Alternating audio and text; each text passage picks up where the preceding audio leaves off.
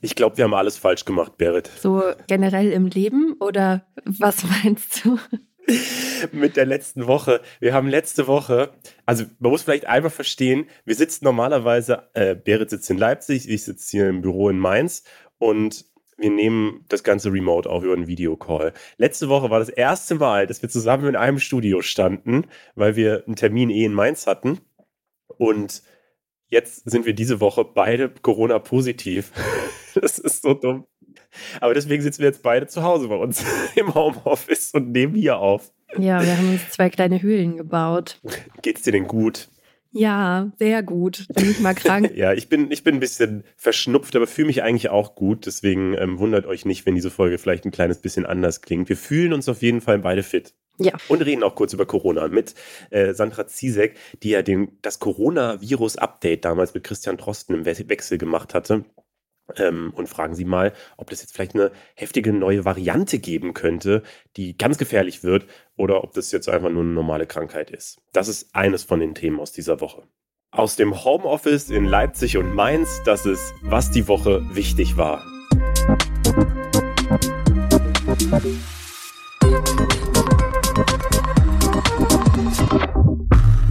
Hi, ich bin Leo Braun. Und ich bin Berit Ström.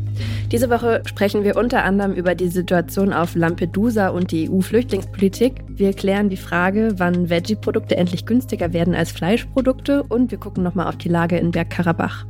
Und bevor wir reinstarten, kurz was Persönliches. Was, was machst du denn eigentlich die ganze Zeit in der Quarantäne? Ich habe Ton zu Hause, ich töpfere. Ah, ähm, dann häkel ich wie eine Blöde. ähm, und weil man darf ja jetzt auch wieder spazieren gehen und so, solange man niemand anderen trifft. Ich gehe auch manchmal in den kleinen Garten. Also eigentlich langweilig ist mir nicht. Mhm. Ist viel entspannter, oder? Ich kann äh, sehr empfehlen, äh, die Serie One Piece auf Netflix läuft die. Äh, die hat mich sehr gut unterhalten, weil die so positiv ist. Das habe ich sehr gefühlt.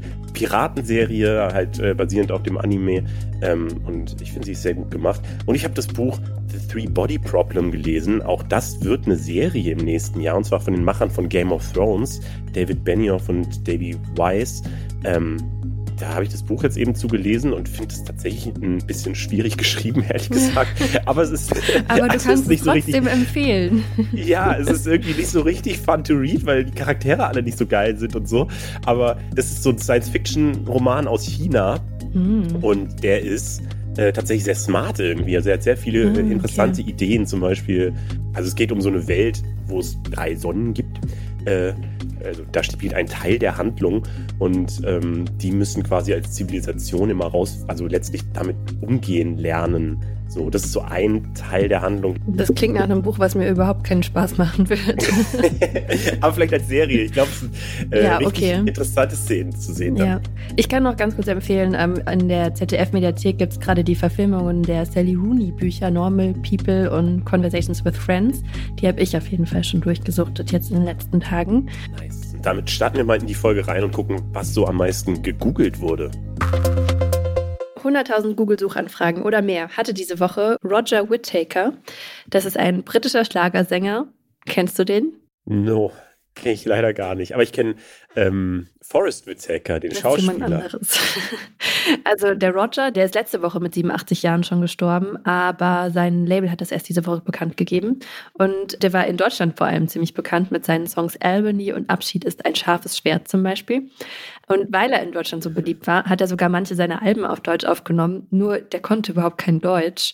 Also der hat einfach äh, die Lautsprache gelernt und ähm, das dann so, so nachgesungen. Das hat scheinbar ganz gut funktioniert. Was ich mega süß fand, er hat in einem Interview einmal gesagt, dass das schwierigste deutsche Wort Zärtlichkeit sei. Es ist einfach Z und Ä und Umlaute und kompliziert.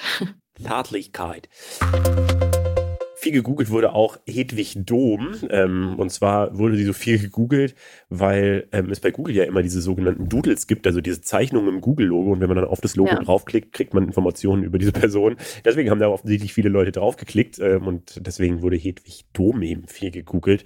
Ähm, wer sie nicht kennt, das war eine Frauenrechtlerin und Schriftstellerin, die 1831 geboren und 1919 gestorben ist. Sie hat sich im Kaiserreich für das Frauenwahlrecht eingesetzt.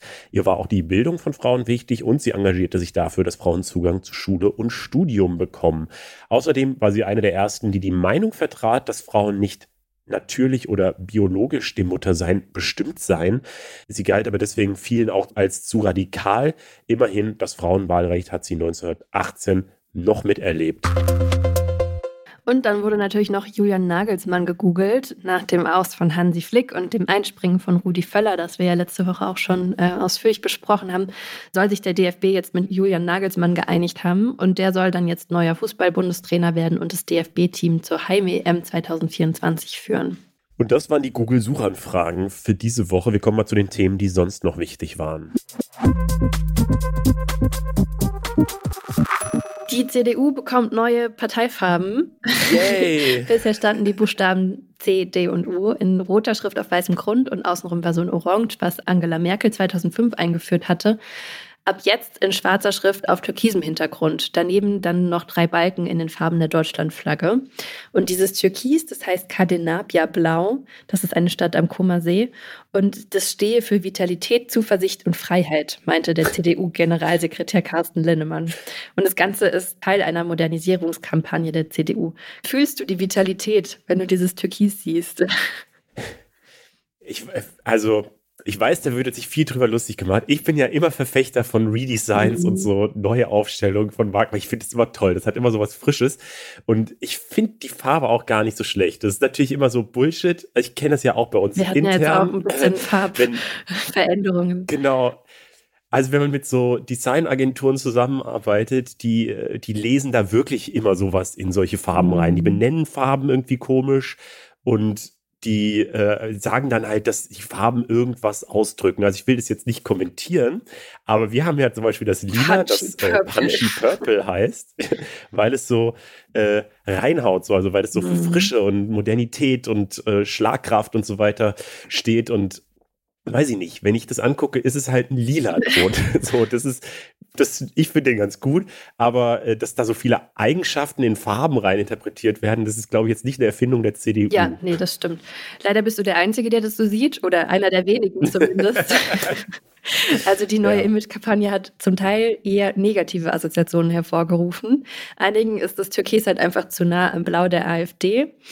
Andere erinnert es sehr an die Farben der ÖVP, also der österreichischen konservativen Partei, weil da war es ja nämlich so, dass der ehemalige ÖVP-Chef und auch Kanzler Sebastian Kurz einfach mal schnell dieses Türkis eingeführt hat, dann noch die Partei zur Liste Sebastian Kurz umbenannt hat und jetzt inzwischen aber auch schon wieder zurücktreten musste und ein Gerichtsverfahren am Hals hat.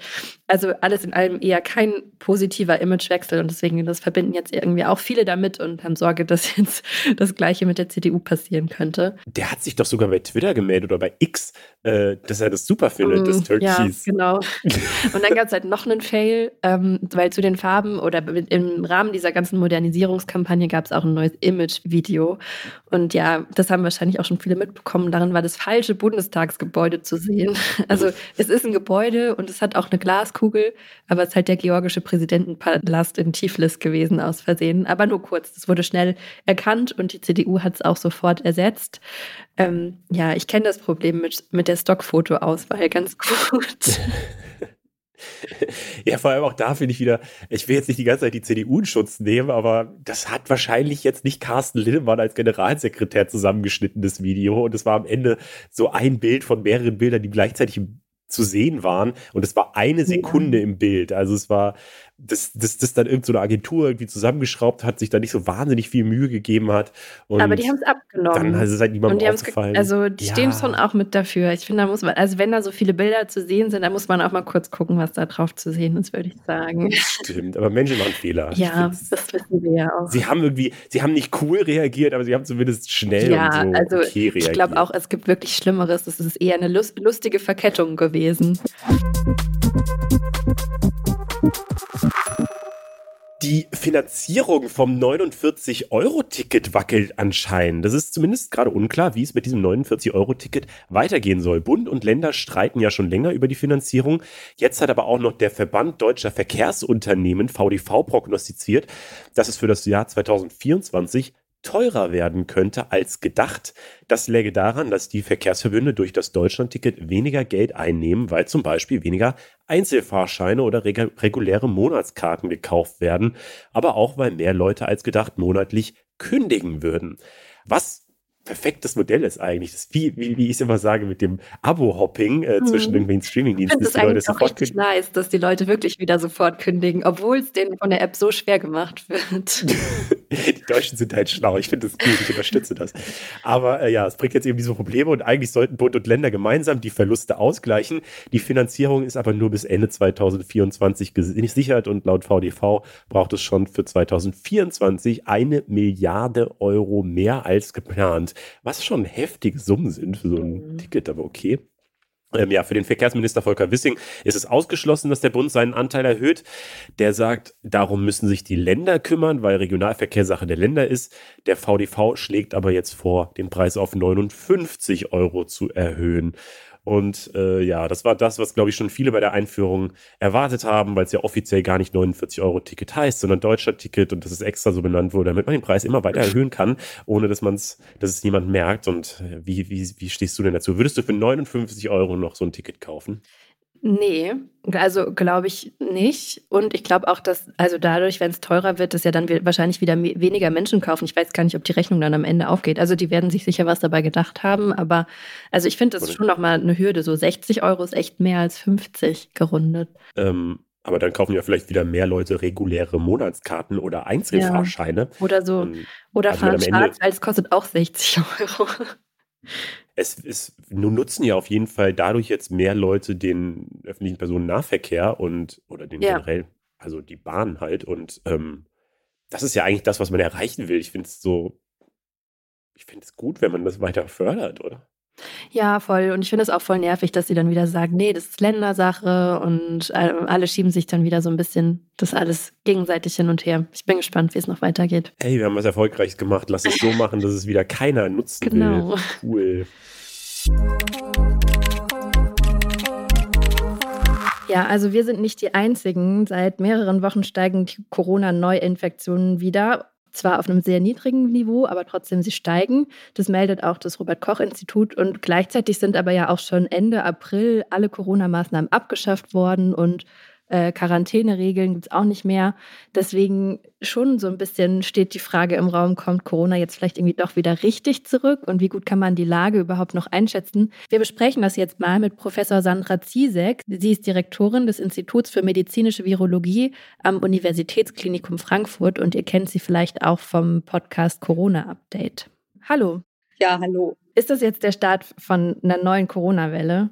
Oder wie schätzt du das ein? Ja, ich denke, was wir oder viele von uns sehen, ist, dass immer mehr Kollegen, Kolleginnen oder auch Freunde, Freundinnen Corona haben, was vor ein paar Wochen noch gar kein Thema war. Und im Labor sehen wir das auch, dass wir einfach viel mehr Fälle haben, die jetzt wieder Corona-positiv getestet werden. Aber wir haben gar nicht genaue Daten. Also die Inzidenz, die vielleicht noch viele kennen, die liegt uns nicht vor. Und ähm, in den letzten Jahren haben wir ja immer wieder gesehen, dass die Zahlen nach den Sommerferien ansteigen, also dass es mehr Infektionen gibt. Und deshalb war das für uns fast schon erwartbar, dass das kommt.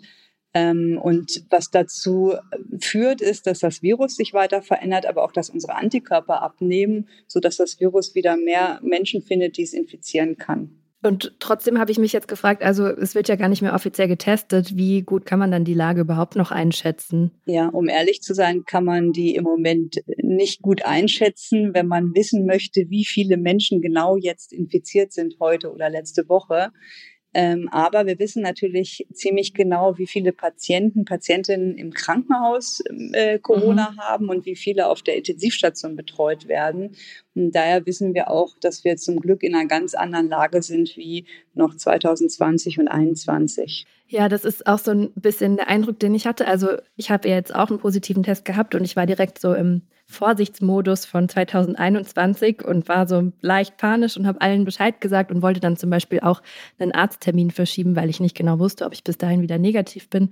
Und die waren damit aber viel entspannter als ich und haben gesagt, naja, ich soll halt einfach mit Maske kommen. Und ich war total überrascht davon, ähm, wie locker plötzlich auch ja zum Beispiel Ärzte und Ärztinnen damit umgehen. Ja, dass ich glaube, dass der Umgang oder auch der Blick auf das Virus sich verändert hat, oder? Ja, genau. Also durch die hohe Immunität in der Bevölkerung einfach. Ne? Jeder von uns hatte schon mal Kontakt mit dem Virus durch eine Impfung oder mehrere Impfungen, durch mehrere Infektionen und dadurch können wir uns sozusagen diesen Umgang mit diesem Virus jetzt leisten, was wir halt vor ja, zwei Jahren noch nicht tun konnten.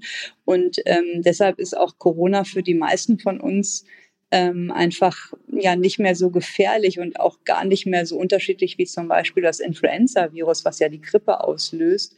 Und ähm, auch wenn eine Immunität jetzt da ist, gilt für mich aber trotzdem, dass ich natürlich äh, möglichst jede Infektion vermeiden will, weil ich einfach auch nicht krank werden möchte und auch die Folgeschäden noch nicht komplett klar sind. Aber das gilt zum Beispiel auch für die Grippe. Also der Umgang sollte lockerer sein, aber bitte nicht jeden Infekt mitnehmen. Mhm. Aber es war schon mal viel entspannter. Ähm, als ich das jetzt hatte, hat meine Ärztin auch direkt gesagt, ja, wenn Sie sich dann wieder gut fühlen, können Sie auch mal raus spazieren gehen und so weiter. Und ich weiß noch, wie ich vor anderthalb Jahren zehn Tage in meiner Wohnung saß und fast ausgerastet bin. Deswegen, das ist schon mal sehr schön, dass es entspannter ist. Ich habe mich aber dann trotzdem gefragt, ich habe mich ja also ehrlicherweise jetzt so auch relativ lange nicht mehr informiert ähm, und war dann fast ein bisschen überrascht, dass es immer noch die Omikron-Welle ist oder Omikron-Variante, die so dominierend ist, nur in anderen Unterkategorien oder Untervarianten, wenn ich das mhm. richtig verstanden habe. Mhm. Ähm, kann man denn jetzt sagen, dass das die Endstufe von Covid-19 ist? Oder weil früher war ja immer die große Angst, dass es sich noch weiter mutiert und irgendwann doch wieder zu so einem super tödlichen Virus wird? Also man kann sagen, dass Omikron sich schon ziemlich gut uns angepasst hat, ne, dem Menschen, viel besser als die ersten Varianten, die auf den Menschen übergetreten sind.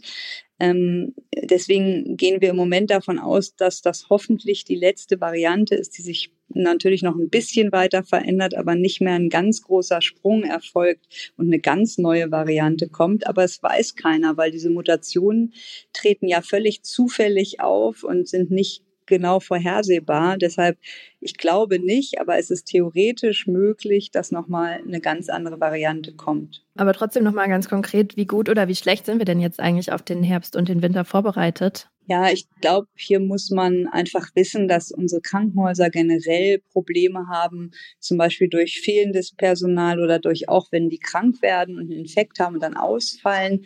Und wenn dann zu unserem Alltagsgeschäft, das wir hier haben, noch zusätzlich eine Menge Infektionen kommen, die dann zu Ausfällen führen, aber auch zu kranken Menschen führen in den Krankenhäusern, dann ist das einfach eine zusätzliche Belastung fürs Gesundheitssystem, ähm, auch für den ambulanten Bereich übrigens. Und das gilt auch für die Infektionen mit RSV oder Influenza, also mit anderen Atemwegserregern. Und dann kann es auch mal ja eng werden im, äh, in bestimmten Bereichen im Krankenhaus und zu längeren Wartezeiten zum Beispiel führen. Und ähm, da sind wir nicht gut darauf vorbereitet, weil wir einfach die Grundprobleme in den Krankenhäusern mit Personalmangel noch nicht gelöst haben. Okay, das heißt, die zwei oder drei Jahre, wo wir wirklich sehr viel über dieses Problem an den Krankenhäusern und bei den Pflegekräften und so geredet haben, die haben eigentlich gar nicht zu einer nachhaltigen Verbesserung der Lage an Krankenhäusern geführt. Leider nicht, weil das auch gar nicht so schnell geht, weil wenn man zum Beispiel mehr Pflegekräfte braucht, dann müssen die ja erstmal ausgebildet werden und irgendwo herkommen. Und ähm, auch die ja, Bedingung, dass wir sehr viele Krankenhäuser haben und dadurch natürlich die auch untereinander unter Konkurrenz stehen, das kann man nur, ja, sage ich mal, mittelfristig bis langfristig lösen und nicht kurzfristig. Na, dann hoffen wir, dass es äh, diesen Winter nicht so weit kommt. Dankeschön für die Einschätzung. Ja, vielen Dank und gute Besserung. Danke. Dankeschön. Ich habe mir diese Woche eine Frage gestellt. Und zwar äh, gibt es eine neue Studie von Forsa, die sagt, mittlerweile ist mehr als jeder Zehnte kein Fleisch mehr. Bei unter 30-Jährigen sind es sogar 15 Prozent. Frauen äh, leben wohl öfter vegetarisch oder vegan als Männer. Gründe sind vor allem Umweltschutz, Tierschutz oder die eigene Gesundheit. Und dann wurde eben auch noch in dieser Studie abgefragt, wie die Leute mit den pflanzlichen Alternativen klarkommen. Und da sagen die meisten zwar, dass sie das ganz gut finden, aber 43 Prozent sagen auch, sie würden mehr pflanzliche Lebensmittel kaufen, wenn sie billiger wären?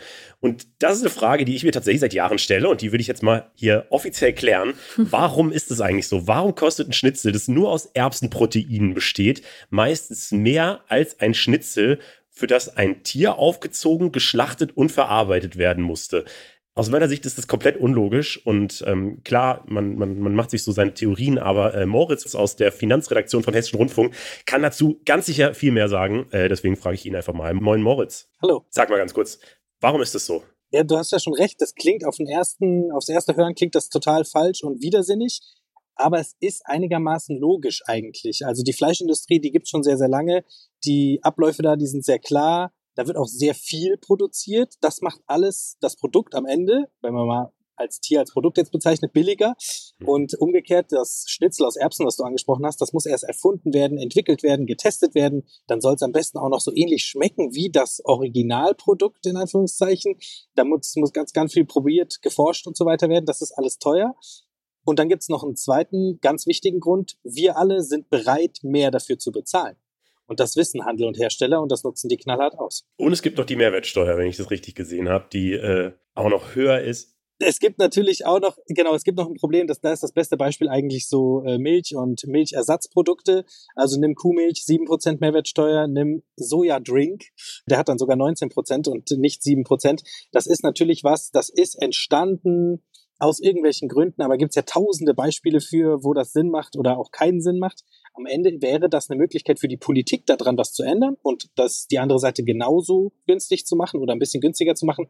Allerdings muss man auch sagen, sieben oder 19 Prozent, so viel Geld ist das nicht. Also das macht dein Erbsenschnitzel dann auch nicht radikal günstiger auf einmal. Mhm. Was ich mir aber frage, letztlich ist, läuft ja so ein bisschen darauf hinaus, dass es ein neuer Markt ist und eben noch ein Nischenmarkt ist, auf dem wir uns da bewegen. Und das verstehe ich beides, aber ich frage mich halt, wann ändert sich das denn? Weil es werden ja immer mehr vegane Schnitzel und vegane Produkte, die oder vegetarische Produkte, die so verkauft wurden. In jedem Supermarkt gibt es mittlerweile eine relativ große Ecke für diese ganzen Dinge.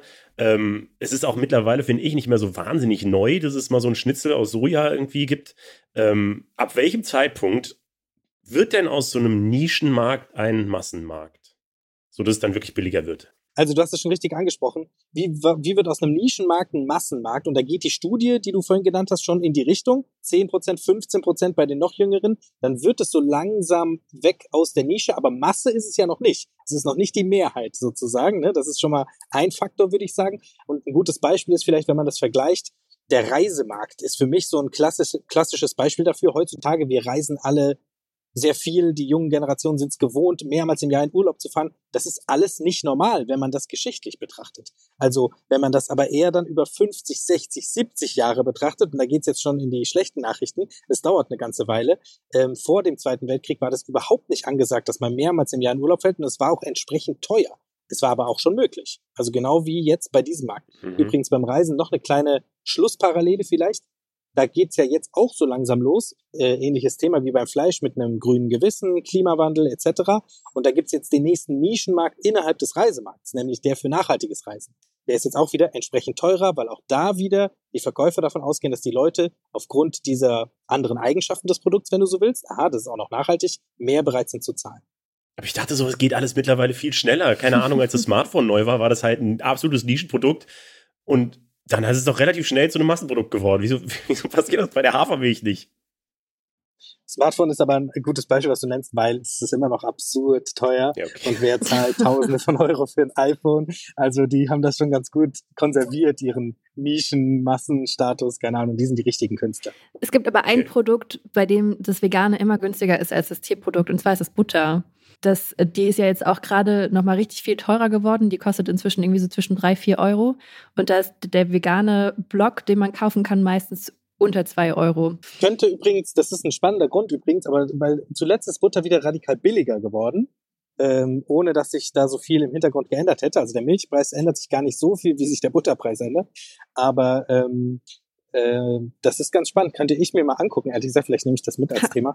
äh, weil, äh, ja, weil wieso ist denn das, der Butterpreis so viel günstiger geworden und gucken die vielleicht mittlerweile sogar auf die vegane Alternative als Konkurrenzprodukt?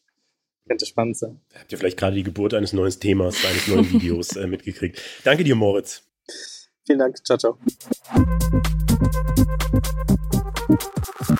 Die Bundesinnenministerin Nancy Faeser hat am Dienstag die rechtsextremistische Gruppe Hammerskins verboten. Zu der gehören ein Bundesverband und zehn regionale Untergruppen, die, die heißen Chapter. Und zusätzlich auch noch die Teilorganisation Crew 38. Das alles hat das Innenministerium diese Woche verboten. Gleichzeitig gab es dann auch etliche Razzien. Ganz früh am Dienstagmorgen hat die Polizei 28 Wohnungen von Hammerskins-Mitgliedern in zehn Bundesländern durchsucht und dabei wurden unter anderem Bargeld, Nazi-Devotionalien und Waffen gefunden und beschlagnahmt. Ja, und äh, laut dem Verfassungsschutz verbreiten die Hammerskins ein rassistisches und zum Teil nationalsozialistisches Weltbild und mehrere Mitglieder waren in der Vergangenheit auch schon an rassistischen Anschlägen und Angriffen beteiligt. Die sehen sich selbst wohl eher so als Elite und halten sich deshalb nach außen bedeckt, aber innerhalb der rechten Szene haben sie wohl eine sehr zentrale Rolle, vor allem bei der Verbreitung von rechtem Gedankengut weil die nämlich ganz viel so in der Organisation von so Rechtsrock-Konzerten involviert sind. Und da, das ist oft ein Ort, wo Leute hinkommen, die vielleicht noch gar nicht so in der Szene drin sind und dort dann radikalisiert werden. Und deswegen hat diese Gruppe schon eine ziemlich große Rolle und es ist auch sehr wichtig, dass das ähm, verboten wurde. Die Behörden gehen davon aus, dass ungefähr 130 Menschen zu dieser Gruppe dazugehören. Allerdings weiß man von dieser Gruppe eigentlich schon richtig lange. Die sind zum Beispiel auch schon im Zusammenhang mit den NSU-Morden aufgefallen und es gibt auch schon mehrere Recherchen zu diesem Hammerskins-Netzwerk. Deshalb wird jetzt auch von einigen kritisiert, dass dieses Verbot eigentlich viel zu spät kommen würde. Und Verbot heißt natürlich jetzt nicht, dass diese Leute verschwinden, sondern nur, dass sie sich nicht mehr als, also dass diese Gruppe sich auflösen muss und dass die Symbole und die Logos verboten sind. Aber die sind natürlich trotzdem in der Regel sehr gut vernetzt. Mhm. Ich finde das krass, weil äh, so Rechtsextremismus ist ja halt immer noch so stark einfach also, dass es halt diese supernationalistischen Gruppen gibt, die wird es wahrscheinlich immer geben irgendwie. Aber es gab ja diese Woche auch eine neue Studie, die mhm. Mitte-Studie, die immer jedes Jahr rauskommt. Und äh, die sagt, dass 8% der Deutschen ein rechtsextremes Weltbild haben. Und ich finde das richtig viel. Und das sollte halt nicht so sein. Voll, vor allem, also hat das krass zugenommen. In den Vorjahren waren es eher so 2 bis 3 Prozent. Also das ist wirklich ein heftiger Sprung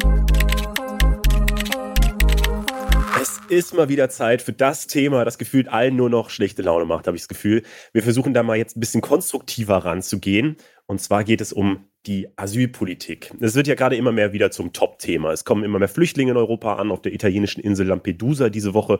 Viele tausende Leute. Das Aufnahmelager da ist komplett überfüllt und eine richtige Lösung scheint es einfach nicht zu geben, weil das Thema eben so krass emotional aufgeladen ist und Leute so unterschiedlich da drauf gucken, dass man das aus meiner Sicht nur ganz schwer irgendwie überhaupt noch zusammenbringen kann. So, ich versuche es mal ganz einfach zusammenzufassen, wie ich das zumindest wahrnehme. Also einerseits gibt's immer die Leute, die vor allem an die Flüchtlinge denken, die fragen sich, wie kann es sein, dass wir als reiches Europa Leute im Mittelmeer ertrinken lassen oder unter solchen schlimmen Bedingungen irgendwo unterbringen?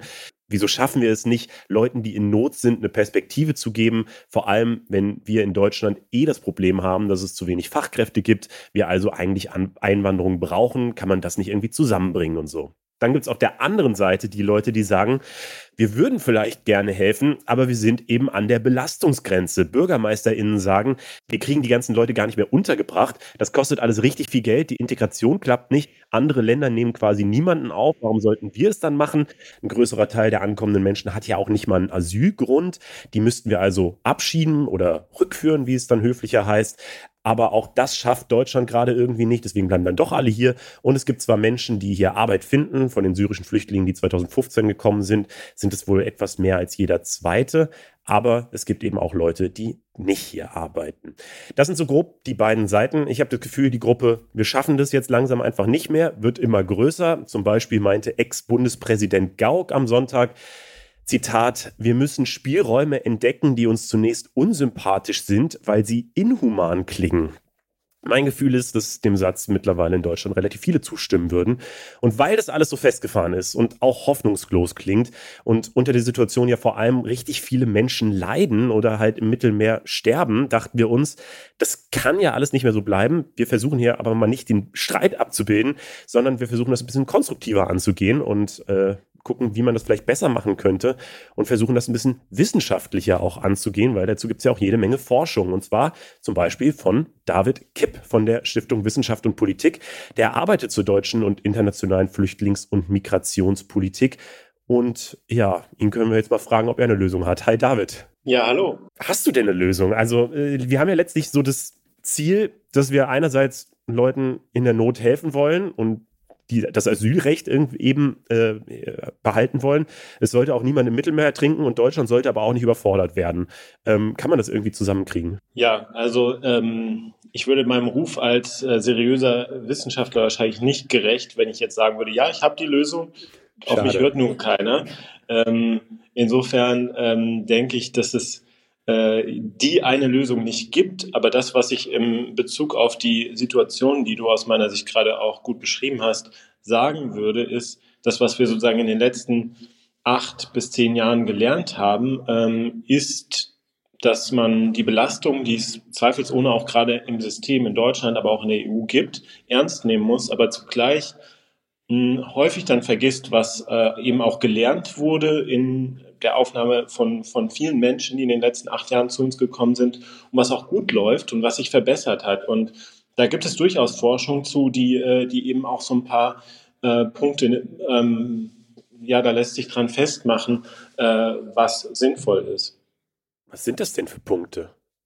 Ja, also die ähm, sind vielleicht vier Punkte, die ich erstmal nennen möchte. Also das erste ist, dass es schon so äh, sinnvoll ist, wenn man von vornherein ähm, eine ehrliche Kommunikation auch seitens äh, staatlicher Stellen fährt. Das heißt, äh, man sollte sozusagen nicht äh, die unbedingt vielleicht die Dramatik immer so, so reinbringen, wie, ähm, wie das auch teilweise eben in Deutschland von, von Kommunen kommt, dass sie vielleicht manchmal auch übertreiben, um, um so ein bisschen vielleicht auch dann ähm, ihre Interessen durchzusetzen. Also das ist schon auch ein Problem, dass unterschiedliche Akteure immer wieder, gerade auch Rechtspopulisten, die eben nicht nur in Deutschland, sondern auch äh, in der EU äh, davon profitieren, dass, dass es halt entsprechende Bilder gibt, wie die in Lampedusa.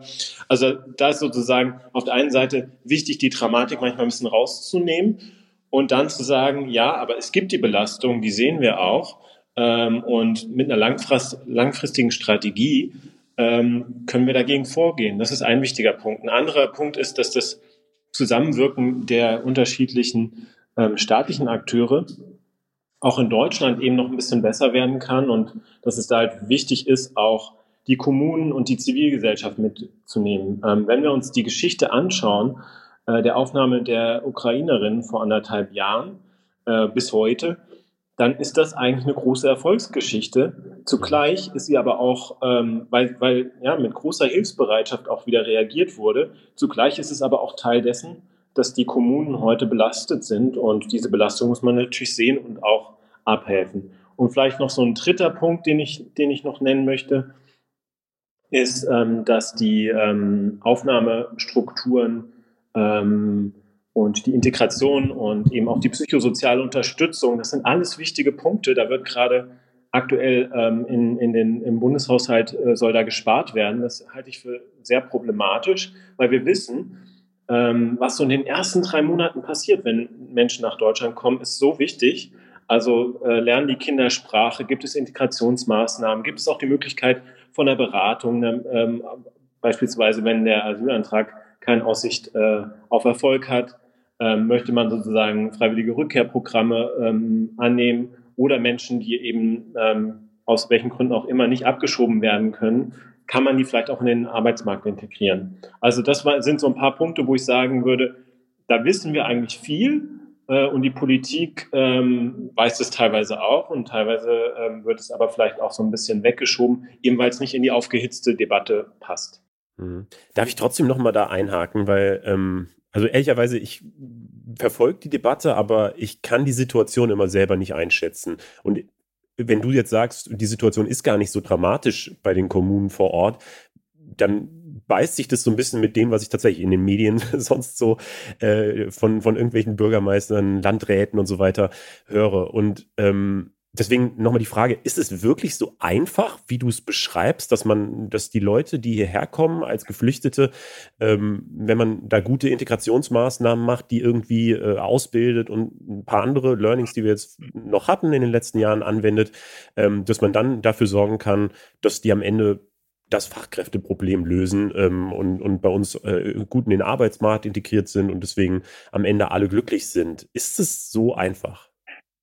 Nee, also das wollte ich auch so eigentlich nicht rüberbringen. Ähm, aber gut, dass du dann nochmal nachfragst, dann kann ich es vielleicht nochmal ein bisschen korrigieren. Also äh, natürlich geht es darum, ein realistisches Erwartungsmanagement zu treiben und auch realistisch auf die Herausforderungen zu schauen, die es gibt. Ne? Sonst hast du wahrscheinlich keine keine ähm, öffentliche Unterstützung, auf jeden Fall nicht langfristig, wenn, wenn man eben nicht auch diese, diese negativen Aspekte oder ähm, die überhöhten Erwartungen auch ähm, äh, an die äh, hinsichtlich der, ja, lösen die äh, Flüchtlinge jetzt unsere Fachkräfteproblematik ähm, und den Engpass dort äh, lösen. Also nein, das können sie in der Form nicht. Dafür braucht man eigentlich noch mehr Zuwanderung.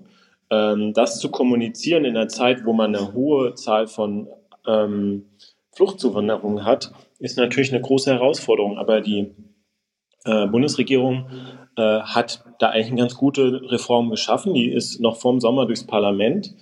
Ähm, das ist sozusagen ja, ein Aspekt, über den wenig gesprochen wird. Welche Zuwanderung brauchen wir eigentlich, wenn wir, das sagen uns alle Arbeitsmarktexperten, eigentlich 400.000 äh, Menschen im Jahr äh, zusätzlich brauchen, um eben das jetzige, die jetzige ähm, Arbeitskräftevolumen zu halten. Das heißt eben die Engpässe nicht zu haben, die wir jetzt überall sehen, äh, sei es im, äh, in Kitas, Schulen, äh, im IT-Bereich oder eben auch äh, in Ingenieursberufen. Das heißt, Migration ist was, was auch nicht nur schlecht ist. Das ist, glaube ich, mein, meine Hauptmessage. Aber natürlich gibt es diese Seiten, ähm, wo sozusagen ja, Landräte oder äh, andere Kommunalvertreter jetzt zu Recht sagen, wir, wir können nicht mehr.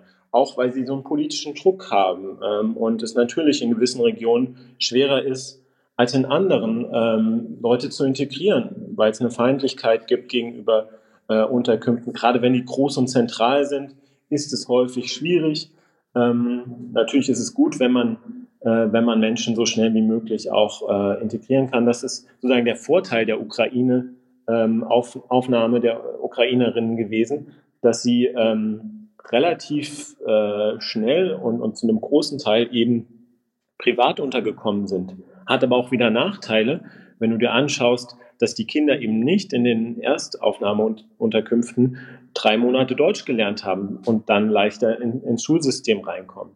Also es hat alles Vor- und Nachteile und äh, ich denke, wir lernen auch weiterhin. Ähm, mir würde sozusagen manchmal ein bisschen weniger Schnappatmung bei dem Ganzen würde aus meiner Sicht helfen, äh, eben um dann ähm, adäquat zu reagieren. Und ja, ich meine, was Gauck sagt mit den Härten, äh, das Zitat, das du erwähnt hast, ähm, natürlich ist, ist so ein System nicht ohne eine gewisse, ähm, ohne gewisse äh, äh, Regeln, äh, gerade auch was, was, was eben Abschiebungen angeht, das gehört dazu. Wenn jemand denn keine Gründe hat, äh, wie zum Beispiel, dass er äh, aus, aus medizinischen Gründen nicht abgeschoben werden kann oder dass der Herkunft, das Herkunftsland ähm, die Leute nicht zurücknehmen will und da ist die Debatte dann häufig einfach sehr unehrlich, weil sie suggeriert, dass das einfach mit einem ähm, Fingerschnipsen sozusagen äh, dann auch dieses Problem behoben werden könnte. Und das geht halt nicht. Auch aus außenpolitischer Sicht ist es so,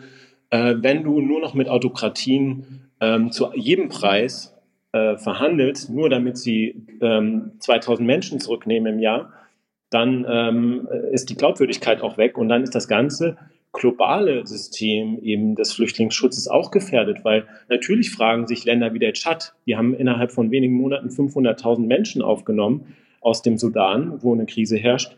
Ähm, also was, wieso sollten wir die Leute eigentlich so freundlich behandeln und sie integrieren in unser Land, wenn Tunesien, äh, die eine ganz andere Politik, eine flüchtlingsfeindliche und migrationsfeindliche Politik fahren, eben hofiert werden von Europäern. Also muss man auch schauen, was für Signale man nach außen sendet. Insgesamt auf europäischer Ebene habe ich den Eindruck, da besteht einfach nicht so viel Einigkeit, was das alles angeht. Und ein Land sagt, nee, wir wollen jetzt gar keine mehr. Das andere sagt, wir nehmen schon viel zu viele. Und das wird sich so ein bisschen so gegenseitig hin und her geschoben. Obwohl es ja eigentlich ganz viele Beispiele dafür gibt, was alles gut funktionieren kann, hat man ja zum Beispiel jetzt auch mit der Ukraine gesehen. Gibt es irgendeine Aussicht auf Besserung? Ja, also die europäische Ebene äh, ist auf, auf jeden Fall eine, die wo seit Jahren auch äh, der Streit herrscht. Ähm, und deswegen war es überraschend, überraschend als im ähm, Frühsommer dann der, der Rat der Innenminister, also die Vertretung der Mitgliedstaaten, sich äh, mit der Ausnahme von Polen und Ungarn auf ähm, so ein neues Regelwerk, das eben seit acht Jahren auch mindestens verhandelt wird, ähm, einigen konnte. Das ist jetzt noch mhm. nicht beschlossen, weil das Europaparlament muss noch zustimmen. Und es ist eine sehr komplexe Debatte. Manchmal habe ich das Gefühl, Es geht da vor allem darum, dass man Einigkeit zeigt. Diese Regeln, die dort diskutiert werden, die sind so kompliziert äh, und die äh, Verwaltung der Mitgliedstaaten in diesem Bereich, also in Deutschland halt Ausländerbehörden, so überfordert, dass ich gar nicht weiß, wie viel von diesen Regeln, die da diskutiert werden, am Ende wirklich praxisrelevant sind oder die Zustände verbessern. Aber ähm, es ist halt ja aus, aus der Sicht der EU-Kommission auf jeden Fall ein, ein, ein Erfolg, dass man ähm, dort jetzt ein Paket auf dem Tisch hat, das eben jetzt äh, bis Anfang nächsten Jahres auch beschlossen werden muss, weil ähm, dann äh, wird das Europaparlament im Frühjahr auch neu gewählt und dann ist sozusagen die Chance wieder vertan. Und was danach kommt, ähm, da haben viele Akteure auch äh, sozusagen in Brüssel, aber auch in Berlin natürlich eine große Sorge, weil europaweit die Rechtspopulisten auf dem äh, Vormarsch sind und äh, eben von, von dieser Debatte profitieren. Das heißt, jedes Bild, wie die Bilder jetzt von Lampedusa, äh, jede sozusagen mediale Wahrnehmung ähm, der Überforderung, mhm die kann man immer hinterfragen, diese, diese Bilder, ja. Aber äh, für die Öffentlichkeit ist das sozusagen dann die gefühlte Realität zumindest, dass das überall eigentlich gar nicht mehr auszuhalten ist.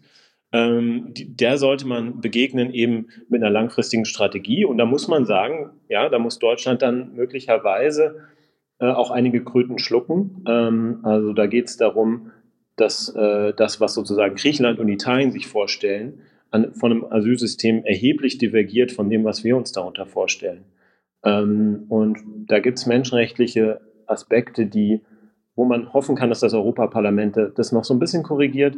Ähm, aber ich denke, dass es äh, gut wäre, wenn man so ein bisschen Ruhe äh, da reinbekommt in diese Debatte, eben dadurch, dass man sich einmal einigen kann, eben mit der Ausnahme wahrscheinlich von Polen und Ungarn. David Kipp von der Stiftung Wissenschaft und Politik, vielen Dank. Dankeschön. Wir müssen leider nochmal nach Bergkarabach schauen. Die Region wurde nämlich am Dienstag von Aserbaidschan angegriffen und schon am ersten Tag gab es laut der armenischen Seite 27 Tote und mehr als 2000 Verletzte. Wir haben hier vor drei Wochen schon mal mit einem Korrespondenten drüber gesprochen. Da haben wir uns vor allem erklären lassen, was die Perspektive der beiden Länder ist. Hört da gerne nochmal rein für mehr Hintergrund. Jetzt wollen wir aber gezielter auf die Lage der Menschen vor Ort schauen. Dafür brauchen wir aber erstmal einen kleinen Recap noch. Und zwar, es geht um Bergkarabach. Das ist eine Region im Osten von Aserbaidschan, in der aber hauptsächlich ArmenierInnen leben. Ungefähr 120.000 Menschen. Und um diese Region gibt es äh, seit Jahrzehnten Streit. Völkerrechtlich gehört es nämlich zu Aserbaidschan. Aber die Menschen in Bergkarabach Bergkarabach wären eigentlich gerne unabhängig. Aserbaidschan will das Gebiet aber nicht aufgeben und seitdem gibt es immer wieder blutige Kämpfe mit inzwischen mehreren Zehntausend Toten. Beide Seiten werfen sich Völkermord vor und zuletzt hatte Aserbaidschan die einzige Verbindungsstraße aus Armenien nach Bergkarabach blockiert. Den Menschen dort ging über Monate das Essen, Benzin und Medikamente aus und sie mussten ums Überleben kämpfen. Darüber haben wir eben vor ein paar Wochen schon mal geredet. Ja, und jetzt der Angriff. Also Aserbaidschans Armee hat Anfang der Woche Städte und Dörfer in Bergkarabach beschossen um laut Verteidigungsministerium, Zitat, die verfassungsmäßige Ordnung wiederherzustellen. Und ähm, die Regierung verlangt von den Armeniern in Bergkarabach, dass sie nicht mehr für ihre Unabhängigkeit kämpfen. Das haben sie nämlich auch bewaffnet getan. Und die Armenier haben dem inzwischen zugestimmt. Seit Mittwoch gibt es angeblich jetzt auch eine Feuerpause. Aber die Situation ist weiter super angespannt und richtig schlimm für die Menschen vor Ort. Und einer, der mit Menschen vor Ort Kontakt hat, ist der Journalist Marspet Mosisian.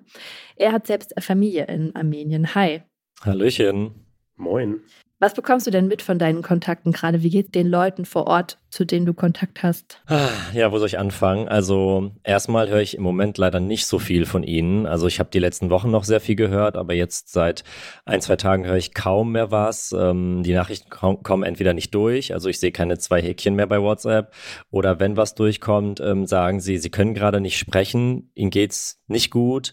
Ähm, sie sagen, uns geht's einfach gerade richtig, richtig mies. Sie haben Angst. Die Gefühle sind ähm, Leid, Schrecken, Angst, Wut, Verzweiflung, also alles, was, was irgendwie ganz schrecklich ist, Machtlosigkeit vor allem. Sie haben das Gefühl, sie können nichts ändern an ihrer Situation. Ähm, und ich möchte da auch Anni zitieren. Ich habe äh, mit ihr schon lange Kontakt. Sie ist 17 Jahre alt. Sie wollte eigentlich für ihr Studium in Armeniens Hauptstadt gehen, nach Jerewan und dort studieren. Ähm, und als ich vor ein paar Wochen noch mit ihr gesprochen hatte, hatte sie noch Hoffnung, dass sie das machen kann. Das wäre jetzt eigentlich vor zwei, drei Wochen gewesen. Ähm, sie kommt da nicht weg weg. Ne? Die Straße ist ja blockiert schon sehr lange und jetzt zusätzlich noch die Angriffe. Und sie hat gesagt, sie findet keine Worte, es ist alles schlimm, sie kann nicht sprechen und sie möchte gerade nicht. Ähm, also es ist wirklich so, eine, so, so ein lähmendes Gefühl bei vielen. Ähm, und ja, ich, ich bekomme einfach wirklich nur diese Verzweiflung von ihm mit. Ich gucke auch ganz viele Insta-Stories von Leuten. Da sehe ich einfach nur, wie ganz viele Menschen Hunderte in irgendwelchen Bunkern sind, äh, Schutz suchen oder aus ihren Dörfern irgendwie vertrieben werden und auf irgendwelchen Feldern gerade ausharren seit zwei, drei Tagen oder haben, ganz viele sind auch zum Flughafen gerannt, Tausende, die da gerade einfach hoffen, dass sie da weg können. Aber dieser Flughafen wird nicht betrieben. Aserbaidschan kündigt schon seit Jahren an, sobald dann ein Flugzeug fliegt, schießen sie das ab und die Leute kommen nicht weg. Also das ist, also das, die sind in der Mause, Mausefalle eigentlich gerade. Also sie kommen aus der Region nicht weg und werden beschossen. Ähm, man muss sich das mal vorstellen. Du, du willst ja eigentlich fliehen, du willst abhauen, aber du kannst nicht. Und das ist so dieses Gefühl. Und ähm, dass ich halt nichts mehr höre, liegt auch daran, dass die auch keinen Strom mehr teilweise haben. Sie können sich nicht mehr melden, sie können sich nicht informieren. Ähm, sie wissen auch von ihren Verwandten und Freunden und Familienmitgliedern nichts mehr. Also ich merke, wie ich immer weniger Informationen bekomme von dort und die Quellen dort vor Ort werden immer weniger. Und das ist natürlich auch nicht gut, dass, dass wir von hier nichts mehr erfahren. Und das Gefühl bei denen ist halt auch so ein, wir haben Angst vor einem Völkermord. So, das höre ich ganz oft, das lese ich ganz oft. Und die Angst kommt nicht von sonst woher, sondern 1915 gab es ja einen Völkermord an die Armenier durch das damalige Osmanische Reich, die heutige Türkei. Und die Rhetorik, die der aserbaidschanische Präsident anwendet, auch schon seit Jahren, ähnelt halt sehr dem, was damals passiert ist. Also er sagt auch, wir müssen das beenden, was damals angefangen wurde und diese Region ist wie ein Tumor, den man irgendwie rausschneiden muss und so und man merkt halt auch, dass ihm diese Region nicht reicht. Also sie haben ja auch 2020, als der große Krieg war, haben sie auch schon auf Armeniens Gebet geschossen. Also sie, es geht nicht nur um Bergradabach, es geht darum, wirklich auch Teile von Armenien anzugreifen. Und das hat er auch schon in diversen Interviews gesagt, dass sie Armenien haben wollen. So, und die Menschen dort haben einfach Angst, dass das, was damals passiert ist, jetzt nochmal mit ihm passiert. Okay, das heißt also nur weil da jetzt Feuerpause offiziell ist, heißt das nicht, dass es den Menschen dann plötzlich auf einmal wieder gut geht oder so. Es gibt ja auch gar keine Feuerpause. Also ja. die wurde äh, verkündet, aber die wurde ja gar nicht eingehalten. Also es gab ja jetzt gerade kurz bevor wir gesprochen haben, schon wieder Meldungen, dass äh, wieder äh, nach Stepanakert geschossen wurde, also die, die Hauptstadt äh, dieser Region. Mhm. Ähm, also es ist nicht so, dass man sich darauf verlassen kann. Die Menschen dort können sich auf nichts verlassen, gerade was da gesagt wird. Sie können eigentlich nur hoffen, dass sie nicht die Nächsten sind, die irgendwie getroffen werden von irgendwas. Also jetzt ist, ist, deren Situation ja eh eingeschränkt, die können zum Teil auch nicht weg, aber wie viele wollen denn weg und wollen auch welche bleiben? Ja, also in, ähm, die meisten natürlich, die versuchen zu fliehen. Also ich sehe Bilder von Hunderten, Tausenden, die fliehen, fliehen, fliehen, weil sie einfach nicht sterben wollen. Aber viele sagen auch, das ist mein Heimatland. Ich kämpfe für dieses mhm. Heimatland schon immer. Also diese Region war in, ist in einem Dauerkonflikt. Diese Region hat eigentlich noch nie in Ruhe und in Sicherheit leben können. Die Menschen dort kennen es nicht anders als irgendwie als Pulverfass. Und sie kämpfen schon immer für dieses Gebiet und jetzt sagen sie, warum soll ich weg? Also es ist mein Heimatland, ich kämpfe für mein Heimatland, ich möchte meine Heimat nicht verlassen. Und man muss sich ja auch mal vorstellen, du lebst dein ganzes Leben irgendwo und dann wird gesagt, du musst jetzt da weg. So, du musst jetzt alles aufgeben, was du dein ganzes Leben dort aufgebaut hast. Wer tut das denn freiwillig? Also das ist halt so, das tun halt nur die, die halt wirklich Angst um ihr Leben haben so, und die, die halt sagen, ich bin super stolz, die bleiben. Ähm, und das ist halt insgesamt eine ganz schreckliche Situation. Und das Problem ist halt, die, die bleiben, also den, den, da ist ziemlich sicher, dass sie da nicht in Sicherheit leben werden und auch nicht, vielleicht auch nicht lange überleben werden. Deswegen ist eigentlich total klar, dass sie eigentlich weg müssen. Aber das Problem ist, sie können nicht weg. Also es gibt gerade keine Möglichkeit, dass sie dieses Gebiet verlassen können. Weder über Landweg noch über Flug. Aber warum ist das denn so? Weil, ähm, also Aserbaidschan hat doch das Interesse, einfach dieses Land zu haben. Äh, Bergkarabach, und ich meine, es gehört ja zu Aserbaidschan aktuell. Ähm, und was man ja immer als Stichwort noch hört, ist ethnische Säuberung. Also, dass man versucht halt, die Armenier äh, da wegzukriegen. Wäre das dann nicht viel schlauer für Aserbaidschan, die einfach wegzulassen und zu sagen, okay, wir haben es jetzt bebombt, jetzt seid ihr hier unsicher, ihr könnt jetzt mal alle raus, sodass man denen so die Möglichkeit gibt, rauszugehen. Oder warum ist das nicht die Taktik? Ja, das äh, fragen sich viele. Ich frage mich das auch. Ähm, es liegt natürlich daran, also dieser Konflikt, der wird ja oft in den Medien so dargestellt, als wäre der irgendwie erst seit drei Jahren oder maximal seit 30 Jahren da. Aber dieser Konflikt ist schon hunderte Jahre alt. Dort haben ja immer äh, sehr viele Armenier und Aserbaidschaner eigentlich zusammengelebt. Mal wurden die vertrieben, mal wurden die vertrieben. Dann gab es die Sowjetunion, dann haben die sich unabhängig gemacht und äh, das wurde eigentlich von niemandem anerkannt. Dann haben sie ihre eigene Regierung gegründet. Das ist ja mit Teil des Problems, sage ich mal in Anführungszeichen, dass sie so eine Art eigene Regierung dort gegründet haben, weil sie nicht unter der Regierung von Aserbaidschan leben möchten und die nicht anerkennen. Ähm, also Armenien hat zwar dieses Gebiet aufgegeben vor drei Jahren nach dem großen Krieg und gesagt, Aserbaidschan, das ist jetzt euer Land, so, wir sind weg. Aber die Menschen dort sagen, wir wollen unser eigenes Ding machen. So, wir verwalten uns selbst. Und eigentlich, das hat ja jetzt drei Jahre ungefähr noch einigermaßen funktioniert. Ähm, damals wurden ja Verträge gemacht, dass man, dass sie zwar zu Aserbaidschan gehören, aber friedlich leben dürfen und können. Ähm, und ich denke mal, und das sagen viele, ähm, äh, auch unabhängige Experten, Aserbaidschan möchte dort seine Rolle klar machen. So, wir haben hier das Sagen, ihr habt hier nicht das Sagen. So, also wenn wir sagen, das ist unser Land und das sind unsere Regeln, müsst ihr mitspielen. Wenn ihr nicht mitspielt, dann zeigen wir euch, wie es geht. So, und das, ähm, sie wollen halt den Angst machen. Ähm, das ist jetzt halt die Frage, wie lange sie das noch so machen können. Also viele Experten haben auch das Gefühl, sie, sie, dass Aserbaidschan sich so immer rantastet, so welche Grenzen können sie immer weiter überschreiten. Ne, mal schießen sie da, mal äh, schließen sie hier die Straße, mal machen sie das und gucken immer, wann greift die EU und die Weltgemeinschaft ein und wann nicht und wie viel können wir noch mitmachen? Und da ja der ähm, aserbaidschanische Präsident schon öfter gesagt hat, sie wollen auch Armenien haben, ist das vielleicht ein Schritt zu zeigen, hey, wir können das. Wir können euch hier loswerden und ihr seid nicht sicher vor uns. Dann lass uns mal kurz auf äh, die Rolle der internationalen Gemeinschaft schauen, wenn du das jetzt schon so ansprichst. Olaf Scholz hat ja den Angriff äh, Aserbaidschans verurteilt, andere Länder haben das auch gemacht. Aber ja, so richtig viel politischer Fokus liegt da gerade nicht drauf. Vermutlich auch, weil Deutschland eben nicht ganz neutral in dieser ganzen Frage ist, weil wir eben ähm, ja spätestens seit diesem Jahr nochmal deutlich mehr Erdgasgeschäfte mit Aserbaidschan machen. Also Olaf Scholz hat auch erst vor ein paar Monaten, ich glaube im März oder so gesagt, dass Aserbaidschan ein Partner von wachsender Bedeutung für Deutschland und die EU wäre. Das wirkt ehrlich gesagt ein bisschen komisch auf mich, wenn Deutschland kein Gas mehr von Russland kaufen will, weil die einen Angriffskrieg gegen den Nachbarn gestartet haben und dann aber jetzt mehr Gas von Aserbaidschan nehmen, die ja eben auch einen Angriffskrieg gestartet haben. Ähm, wie ist denn da die Perspektive von den Armeniern oder Armenierinnen auf, auf Deutschland oder auf die internationale Gemeinschaft? Was wünscht man sich denn da? Ja, eigentlich hast du es gerade ziemlich auf den Punkt gebracht. Ähm, es ist eine sehr komische Situation. Äh, die Armenierinnen und Armenier sind halt einfach sauer. Also die Nachrichten, die ich so bei Instagram bekomme, von auch Armeniern, die in Deutschland leben oder die dort sind und auch irgendwie Deutsch können, die schreiben mir, was zur Hölle, warum tut Deutschland nichts. Und wenn ich in meinem Umfeld davon erzähle und auch sage, hey, irgendwie Deutschland hat diesen Deal und die sagen dazu nichts, dann heißt es manchmal, ja, aber was hat denn Deutschland damit zu tun? Deutschland hat sehr viel damit zu tun.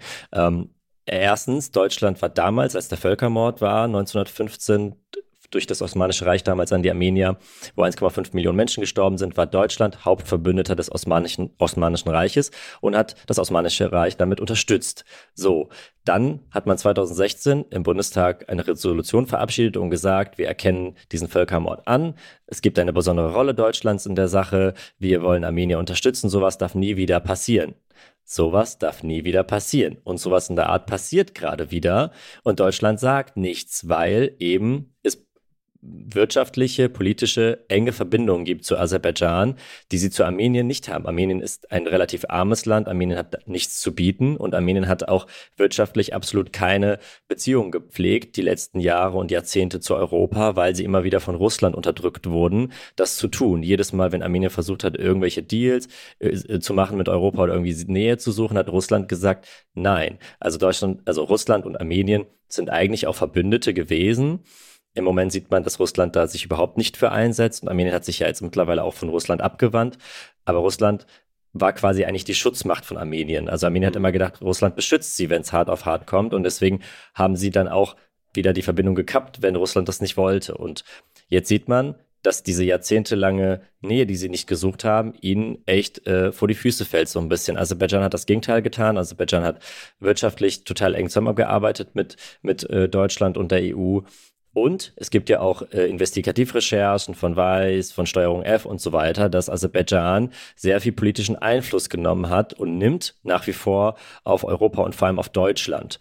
Äh, und da kann man sich so ein bisschen fragen, wird da mit zweierlei Maß gemessen, so ein bisschen. Ne? Russland startet einen Krieg, man wendet sich ab beim, beim, beim Gasdeal und geht dann direkt zu dem nächsten Autokraten nach Aserbaidschan und jetzt passiert das und man äußert sich am Rande einer UN-Generalversammlung mit, das soll sofort aufhören. Ja, was heißt das denn jetzt? Also die Menschen, die dort vertrieben werden und sterben, dem bringen diese Worte nichts. Sie wollen, dass die Politiker was tun. Sie wollen Sanktionen sehen, sie wollen Unterstützung sehen, sie wollen, dass die Politiker sich einsetzen, dass die Menschen dort wegkommen und nicht sterben. Und nur zu sagen, hört auf und geht wieder an den Tisch, Verhandlungstisch, ist für die Leute einfach so ein Schlag ins Gesicht. Das bringt denen einfach nichts. Ähm, und das ist so, ähm, weswegen auch viele echt sauer sind. Ich glaube, man merkt die Enttäuschung und äh, die Emotionalität aus deinen Worten heraus. Danke dir, Marspet, dass du äh, uns einmal geschildert hast, wie die Perspektive aus, von der armenischen Seite ist. Danke, dass ich das äh, tun durfte. Und wir schließen diesen Podcast mal wieder mit den Kurz-Kurz-News ab. Und diesmal ist es eine Sammlung an Fails aus dieser Woche. Donald Trump ist tot. Das hat zumindest sein Sohn Donald Trump Jr. am Mittwoch auf Twitter verkündet. Also der hat da übersetzt geschrieben. Ich muss leider mitteilen, dass mein Vater Donald Trump verstorben ist. Ich werde 2024 als Präsident kandidieren. Ähm, ja, der Post war circa 30 Minuten online und wurde dann aber auch ganz schnell wieder gelöscht, weil Donald Jr. offenbar Opfer von einem Hackerangriff gewesen ist. Wer sein Konto gehackt hat und wie das gelingen konnte, wissen wir aber noch nicht. Ja, ja, ja. Ähm, das US-Militär hatte auch einen kleinen Fail und zwar haben die am Wochenende einen Kampfjet verloren. Das hat das Militär selbst auf Twitter oder X mitgeteilt und um es wiederzufinden, hat das Militär die Bevölkerung um Hilfe gebeten. Der Pilot hatte sich selbst aus dem Schleudersitz herausgeschleudert und der Kampfjet ist dann eben alleine weitergeflogen und man weiß nicht genau wohin. Was die Suche dann nochmal erschwert hat, ist, dass dieser Kampfjet F-35 ein Tarnflugzeug ist, das also so gebaut wurde, dass es möglichst nicht auffällt. Ja, es ist jetzt nicht so gut gelaufen, aber aber inzwischen wurde der Kampfjet tatsächlich wiedergefunden, trotz dieser High-Modern-Technik. Zwar war er in North Carolina, allerdings in Trümmern. So ein Teil kostet zwischen 80 und 100 Millionen Dollar. Und wie es zu dem Absturz kam, weiß man noch nicht. Take the Money and Run, so heißt das neue Gemälde vom dänischen Künstler Jens Harning. Und genau das hat er auch gemacht. Statt eine Collage aus Geldscheinen zu machen, die eigentlich das Kunstmuseum Aalborg bei ihm in Auftrag gegeben hat und dafür auch Geldscheine gespendet hat, hat er dem Museum einfach eine leere Leinwand geliefert und die 66.000 Euro für sich behalten. Und damit wollte er die miserablen Arbeitsbedingungen von KünstlerInnen kritisieren. Das Museum hat die leere Leinwand jetzt zwar trotzdem ausgestellt, wollte aber natürlich auch das Geld zurückhaben.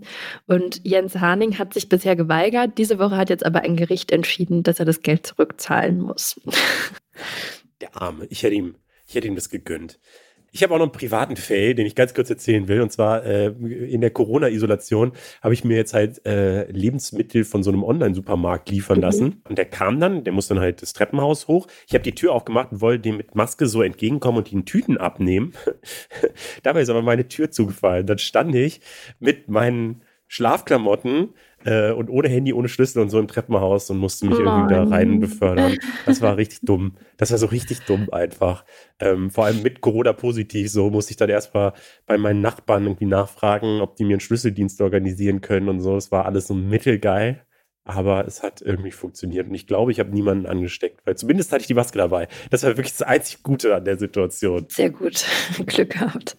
Und das war es mit den Themen für diese Woche. Ähm, wir haben zum Abschluss noch eine kleine Podcast-Empfehlung für euch. Und zwar Süchtig nach alles mit Hubertus Koch geht in die zweite Staffel. Mit dem hatten wir hier vor einem Jahr oder so, als es die erste Staffel gab, auch schon mal eine eigene Folge aufgemacht. Mhm. Und äh, da geht es um alles Mögliche, was süchtig macht. Und zwar um Drogen, um Glücksspiel, Shopping oder auch Smartphone-Sucht. Hubi spricht mit Menschen über ihre Süchte, die Gesellschaft und die Frage, wo Lifestyle aufhört und Sucht anfängt. Die Folgen erscheinen jeden Donnerstag in der ARD Audiothek. Aber das war's mit der Werbung. Schreibt uns gerne, wie ihr die Folge findet. Danke an alle, die zugehört haben. Mein Name ist Leo. Ich bin Berit. Wir sind Funk. Funk ist ein Angebot von ID und ZDF. Und wir haben als Infotier diese Woche den Waschbären. Ciao. Die Funk-Podcast-Empfehlung. Da waren Nazis und die haben geschrien. Wir mussten schnell aus dem Zug aussteigen und da waren Männer von der Wehrmacht mit großen Hunden. Das ist die Stimme von Irene. Um sie geht es hier. Als die Nationalsozialisten die Macht übernehmen, ist Irene noch ein kleines Mädchen. Bald wird es für Jüdinnen und Juden in Deutschland gefährlich. Und Irene muss mit ihrer Familie nach Amsterdam fliehen. Aber dann erobern deutsche Truppen die Niederlande.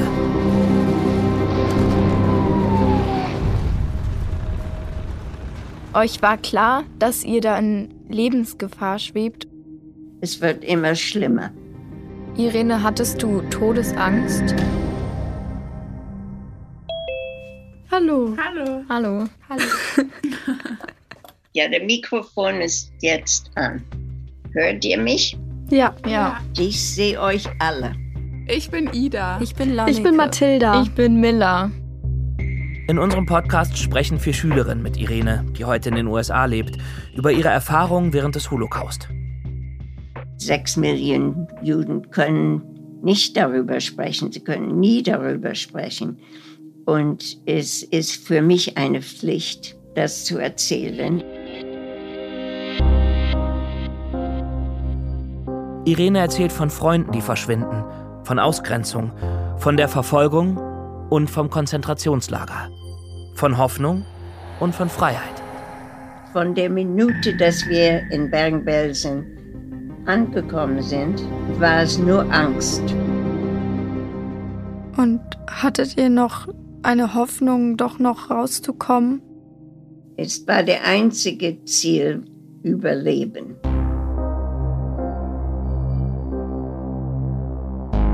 Zeitkapsel. Irene, wie hast du den Holocaust überlebt? Danke, dass du diese Erinnerung alle nochmal für uns ausbuddelst.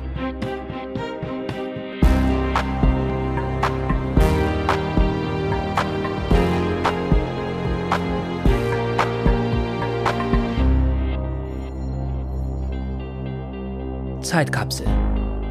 Ein Podcast von NDR Info und Funk.